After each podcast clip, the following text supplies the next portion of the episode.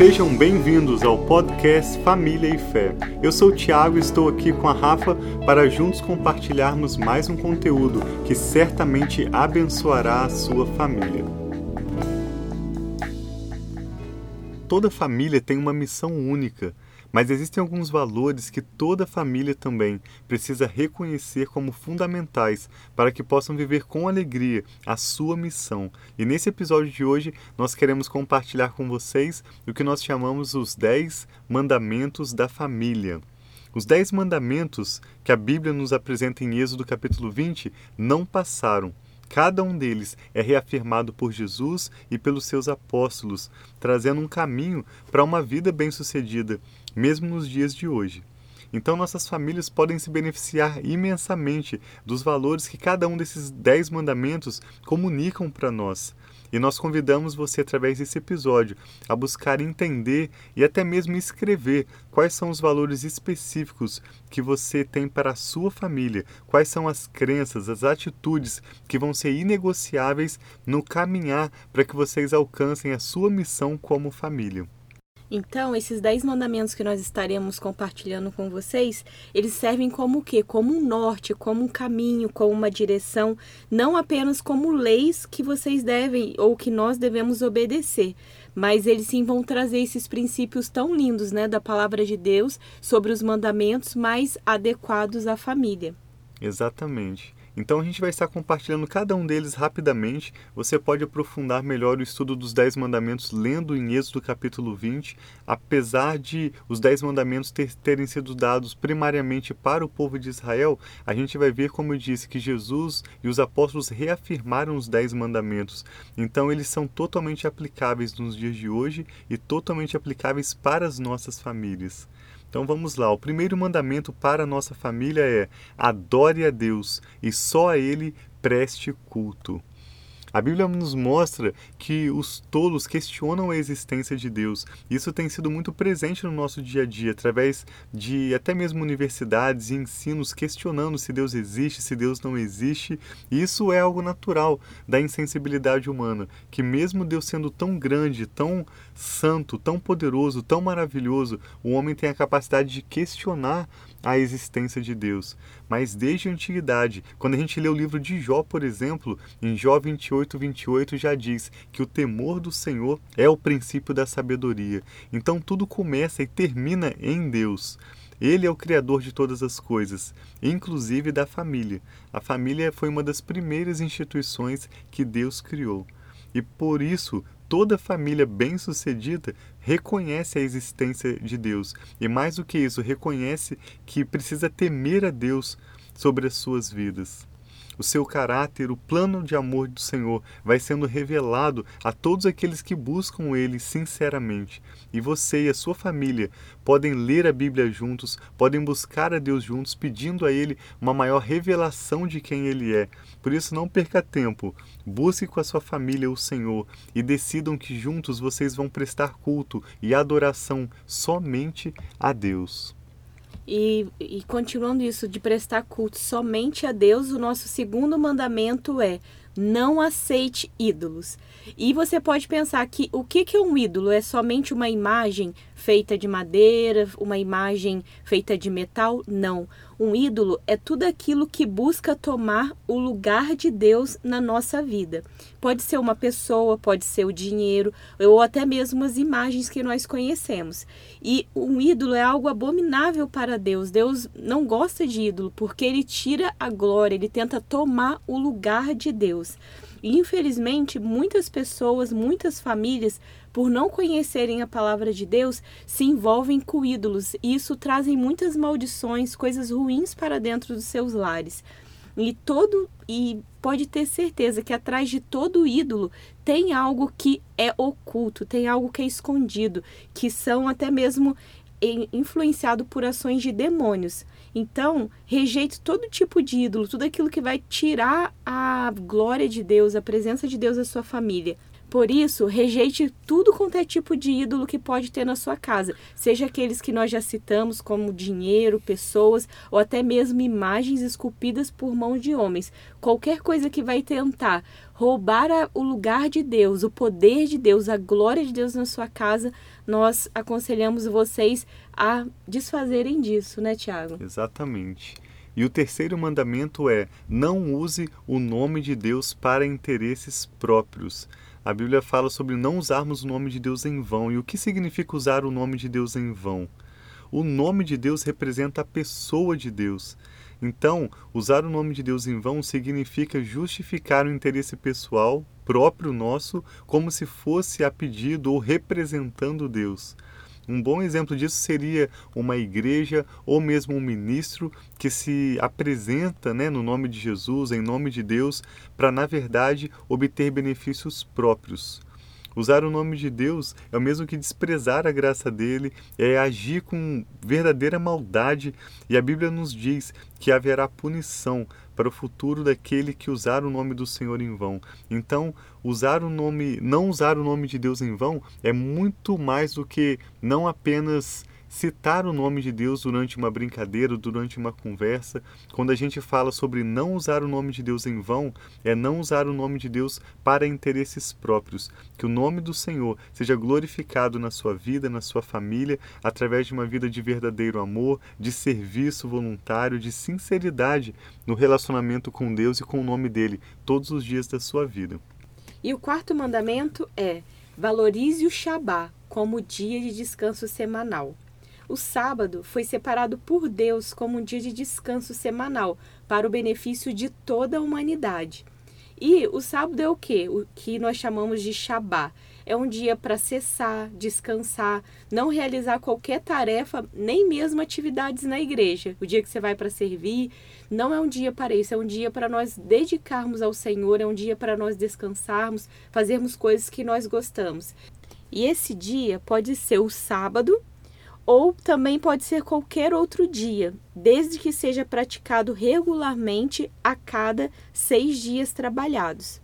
Então, existem muitas promessas e benefícios que são indispensáveis para as famílias quando nós tiramos esse dia de sábado, esse dia de descanso, para renovar e revigorar as nossas forças. Então, não deixem de tirar esse dia de descanso, não somente você, mas também a sua família. Isso. O quinto mandamento é honre seu pai e sua mãe. Então, para nós sermos bem práticos, nós podemos honrar os nossos pais de que maneira? Através do, da demonstração de amor sincero, da nossa gratidão a eles, através de palavras, ou mesmo servindo eles de forma prática, gastando um tempo com eles regularmente, conversando, abraçando, beijando, dando presentes a eles, não deixar de valorizar tanto as datas né, especiais em que a gente pode presentear, como momentos também que não seja uma data especial, mas nós podemos dar um presente, nós podemos é, especialmente viver com integridade. Eu creio que essa é a maior maneira de demonstrarmos honra aos nossos pais. E assim como nós, como pais, precisamos ensinar e treinar os nossos filhos para praticar essa honra, como filhos, nós precisamos também constantemente estar honrando os nossos pais de forma prática. E o benefício vai ser para toda a família. Esse é um mandamento com promessa de vida próspera. É muito mais do que simplesmente ter uma vida longa. Porque de nada adianta a gente viver muitos anos se nós não tivermos paz, se nós não tivermos prosperidade.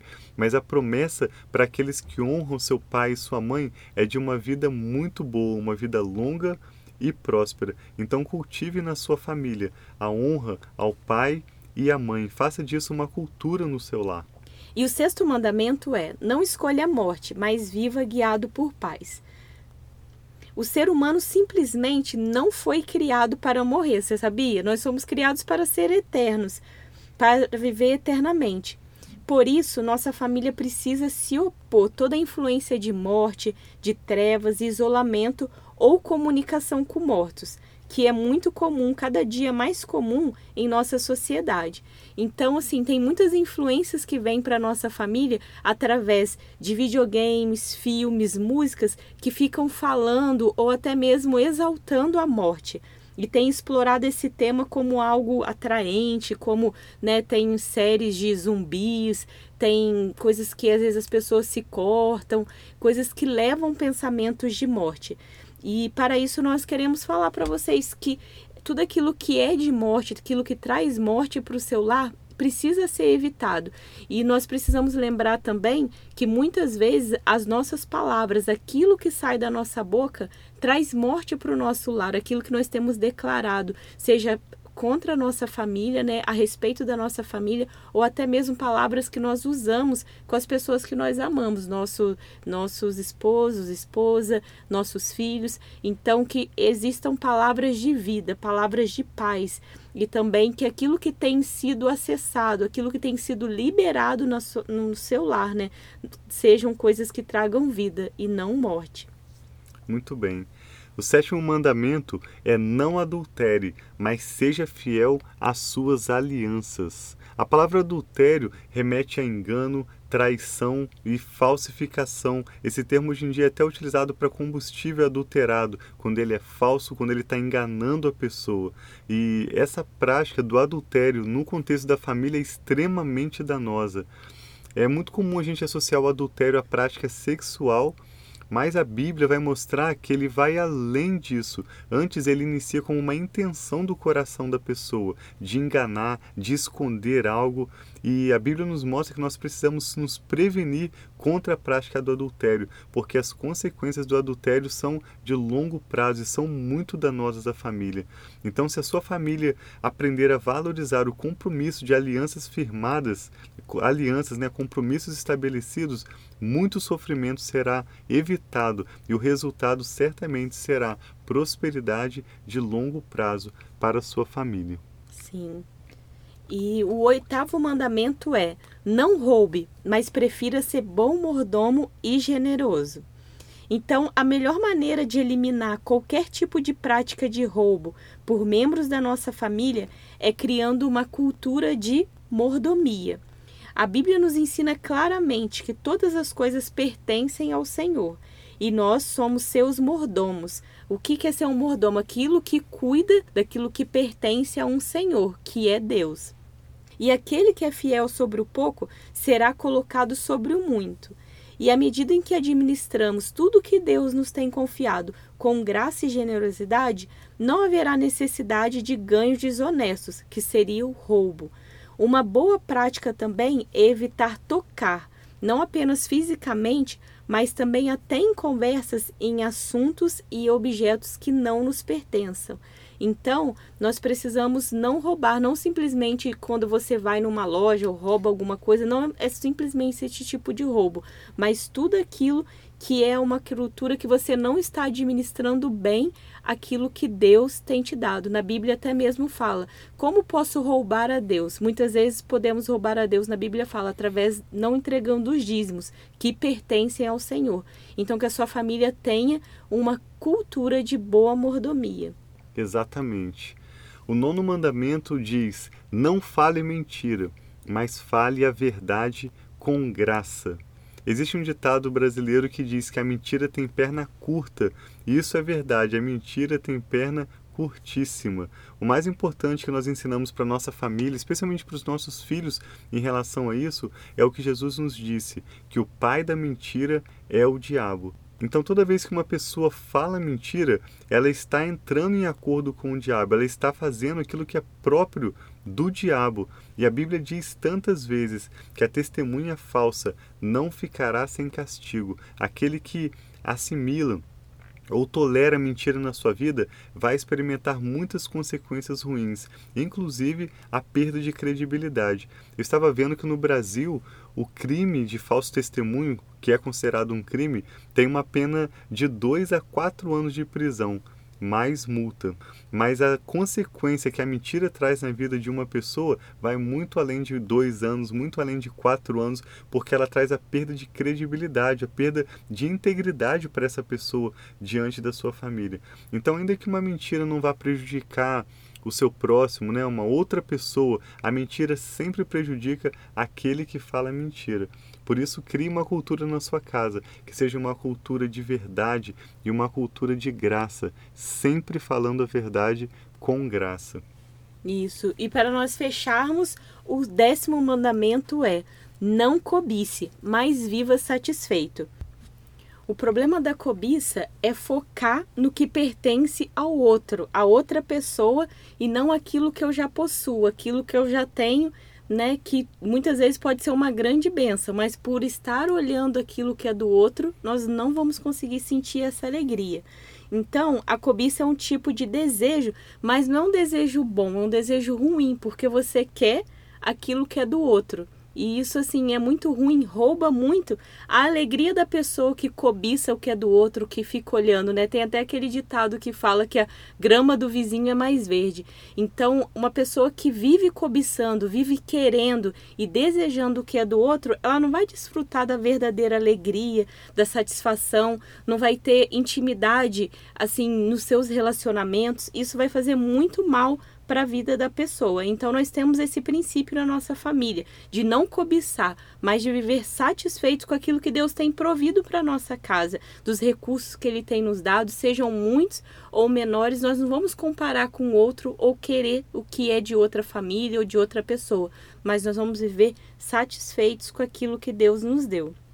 E Deus tem tanta coisa boa pra gente, tanta promessa, que a gente, se a gente for pensar em tudo aquilo que ele tem até a eternidade, nós não poderíamos contar. Então nós temos sim muitos motivos para agradecer a Deus e para estarmos satisfeitos com aquilo que ele tem feito sobre a nossa vida e sobre a nossa família, não tendo necessidade alguma de cobiçar aquilo que é do próximo. Isso mesmo, Rafa. Então vamos fazer uma breve recapitulação. A gente compartilhou com vocês os 10 mandamentos da família. Adore a Deus e só a Ele preste culto. Não aceite ídolos em sua casa, em sua família. Não use o nome de Deus para interesses próprios. Valorize o sábado, o Shabá, como um dia de descanso semanal. Honre seu pai e sua mãe. Não escolha a morte, mas viva guiado por paz. Não adultere, mas seja fiel às suas alianças. Não roube, mas prefira ser um bom mordomo e generoso. Não fale mentira, mas fale a verdade, com graça. E não cobice, mas viva satisfeito. Esses dez mandamentos da família, baseado nos dez mandamentos de Êxodo 20, trazem para nós uma, um norte, como a Rafa falou no início desse episódio, para nós podermos escolhermos e descobrirmos quais são os valores para as nossas famílias. Lembre-se que a sua família tem uma missão que é única na Terra e para cumprir essa missão vocês precisam de valores que vocês estejam bem cientes de quais são os valores da sua família, para que vocês possam avançar nesse propósito tão lindo que Deus tem para você e para sua família, sem se perder, sem negociar as suas crenças, as suas atitudes. Quanto antes vocês entenderem quais são esses valores, vocês poderem anotar esses valores, conversarem entre família, quais são os valores da família de vocês, mais e mais rápido vocês vão poder se alinhar com esse propósito que Deus tem para vocês e cumprir a missão tão linda que Deus tem para sua família, vivendo num caminho cheio de alegria, cheio de sucesso, com a bênção de Deus sobre vocês. Então reflita sobre esses dez mandamentos para a família e procure descobrir quais são os valores que Deus tem especificamente para a sua família. A partir da próxima semana, nos próximos dez episódios, nós vamos estar aprofundando cada um desses mandamentos especificamente. Então, a cada próximo episódio, nós vamos estar falando com vocês aprofundadamente sobre um desses mandamentos especificamente. Nós planejamos aprofundar cada um deles detalhadamente a partir da próxima semana, né, Rafa? Sim. E se você é novo aqui né, no nosso podcast, e você quer conhecer mais sobre a fé, você quer conhecer mais sobre Deus, nós convidamos a você a chamar, né, a convidar Deus a fazer parte da sua vida, a entregar a sua vida para Ele falar: Eu quero. Se você não tem vivido né, esses mandamentos, não tem vivido aquilo que a palavra de Deus ensina, falar, eu quero começar a viver. Então, que você possa realmente né, entregar os desejos, a sua vida e declarar que você quer sim viver os mandamentos, as promessas de Deus para sua vida. Exatamente. Você vai viver tudo aquilo que Deus tem para sua vida e para sua família com sucesso. Nós queremos orar pela sua família encerrando esse podcast e também oferecemos, se você quiser entrar em contato conosco, você pode acessar o nosso site que é www.duzi.net.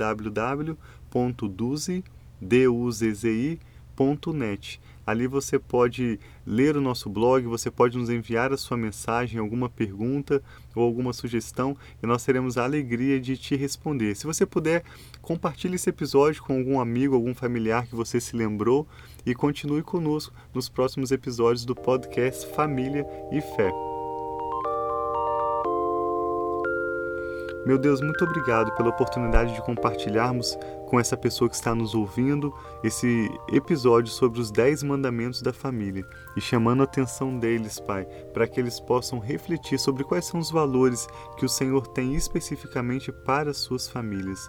Nós oramos, Pai, em nome de Jesus, para que essa pessoa possa, juntamente com a sua família, entender do Senhor quais valores eles precisam prezar, eles precisam ter tão firmes para eles que eles nunca vão negociar na busca da missão que o Senhor tem dado para eles, na busca do propósito que o Senhor tem para a família deles, que o Senhor possa revelar valores que sejam marcos, que sejam é, formadores da cultura dessa família e eles nunca negociarão mas serão satisfeitos, Pai, em poder cumprir a missão deles com alegria na presença do Senhor.